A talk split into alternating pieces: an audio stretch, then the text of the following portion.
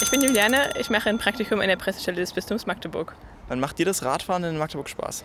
Also mir macht das schon generell ziemlich viel Spaß, weil es halt relativ also flach ist hier und man keine großen Steigungen hat.